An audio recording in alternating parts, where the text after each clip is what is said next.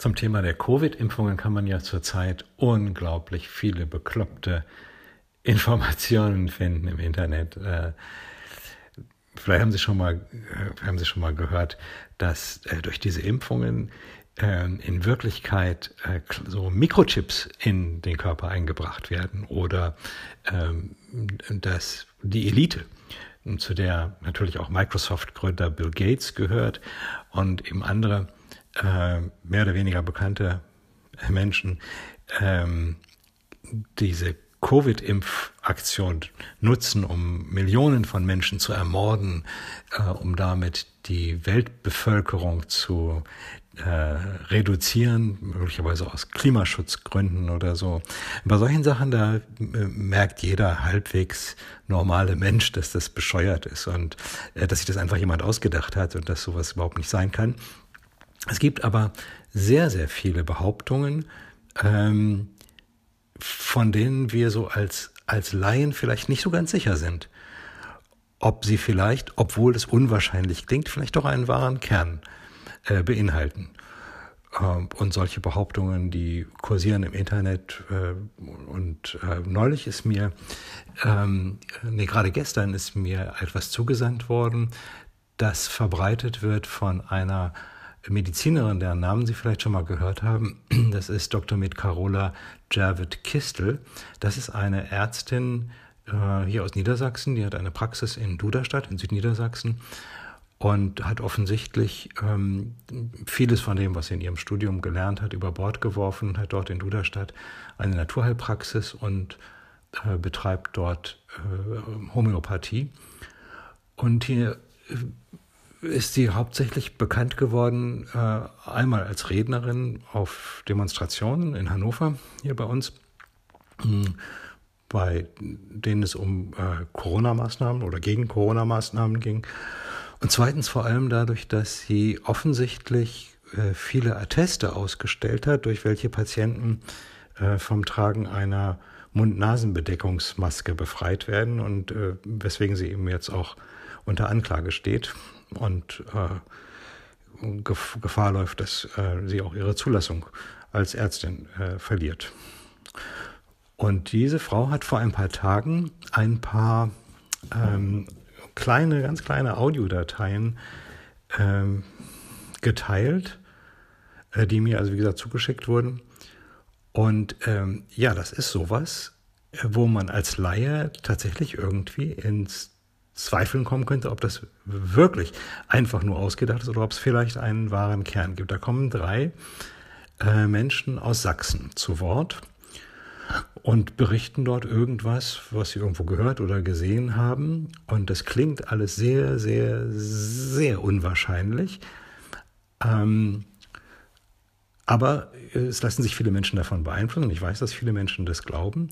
Und einen von diesen äh, Menschen hier lasse ich jetzt mal zu Wort kommen. Äh, ich äh, spiele Ihnen das mal eben vor. Das dauert knapp eineinhalb Minuten.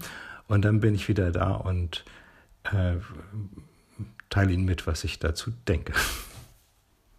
Äh, dazu mal noch eine kleine Info. Ähm in äh, Aue im Krankenhaus, ähm, hier bei uns, da mussten jetzt die Angestellten unterschreiben einen, eine Änderung zum Arbeitsvertrag, dass sie unter Androhung von Bußgeld und Entlassung äh, quasi bestätigen, dass keine Informationen über die Verteilung von Geimpften und Ungeimpften nach außen treten dürfen. Da weißt du, was hier Fakt ist. Ne? Also das heißt, ähm, selbst in der äh, Videoschalte, die zweistündige, die der Kretschmer ja gemacht hat am ähm, glaube ich, Dienstag oder wann es war, hat ja selbst ein Leipziger Professor gesagt, ähm, es befinden sich mehr Geimpfte auf den Stationen als Ungeimpfte. Und da hat der Kretschmer nochmal nachgehakt und gefragt, ob das wirklich so ist. Und sagt er, ja, das ist wirklich so. Das konnte er gar nicht begreifen. Und ähm, zum Beispiel Kreuzgeimpfte mit äh, zwei verschiedenen Impfstoffen zählen, wenn sie behandelt werden, äh, auch nicht als geimpft. Ähm, das konnte man die Tage auch in der Presse lesen. Also das heißt, wir werden hier richtig an der Nase umgeführt, aber volle Kanone. Und glaub mir, da werden noch ein paar hunderttausend auf den Zug aufspringen und lassen sich die Spritze trotzdem jetzt noch setzen. Ne? Also Es ist einfach irrsinnig, unglaublich, die Spaltung der Gesellschaft, also Stigmatisierung. Es fehlt wirklich nur noch, dass wir einen Aufnäher kriegen, wo drauf steht ungeimpft. Ja? Also es ist unglaublich.